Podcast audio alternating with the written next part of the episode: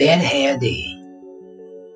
Sometimes when Moore is cooking, he thinks about the jobs he did before, and sometimes Moore thinks about the day when he was a hairdresser. That day, everything went wrong. The first customer was a man. He was very tired and fell asleep while Moore was cutting his hair. Suddenly, the phone rang.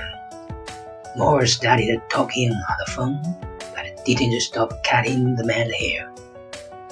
When Moore finished talking, he looked at the man's head. All his hair was gone.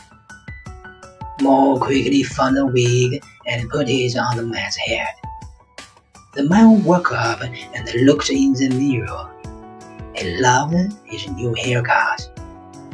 Then the wind blew the wig away. After that, the woman came in and asked Moore to hair wash her hair. She sat down and he started working. There was a cooking show on the TV. It was really interesting, and Moore didn't look at what he was doing. He picked up hair tie, nor simple.